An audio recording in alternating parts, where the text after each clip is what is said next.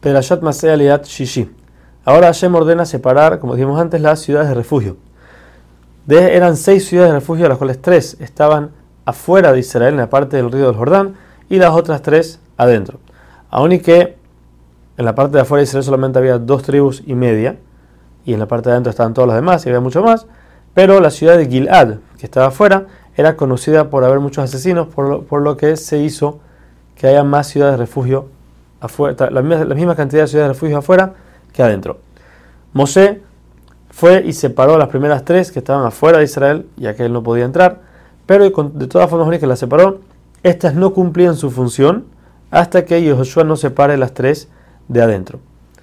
¿Para qué sirven estas ciudades? Toda persona que mató sin querer, por medio de un movimiento descendente, quiere decir que él estaba bajando la mano o bajando del lugar y se equivocó, no vio y mató a la persona, este, este asesino tiene que ir a la ciudad de refugio y quedarse ahí. ¿Por qué? Ya que normalmente algún familiar cercano del muerto va a querer vengar a su pariente, mientras el asesino esté en la ciudad de refugio, el pariente no puede tocarlo, no puede hacerle nada. Si este sale de la ciudad, entonces, y lo matan, no tiene culpa el pariente cercano del, del fallecido.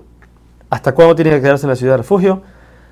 hasta que muera el Cohen Gadol, que era Cohen Gadol en el momento de la sentencia del asesino que tiene que ir a la ciudad de refugio. Este asesino no tiene ninguna forma de salir aparte de esta, no puede pagar ningún tipo de fianza o multa para poder regresar a su casa. Por otro lado, cualquier persona que mata adrede, con testigos que lo vieron, esta persona merece pena de muerte.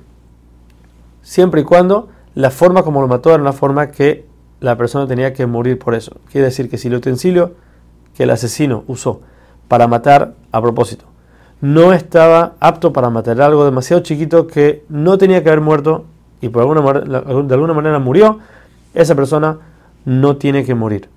La única cosa que la única excepción sería en el metal, que dice Rashi que el metal, por más chiquito que sea, tiene la fuerza de matar a la persona, por eso si fue con un utensilio de metal a propósito, merece pena de muerte, no importa qué.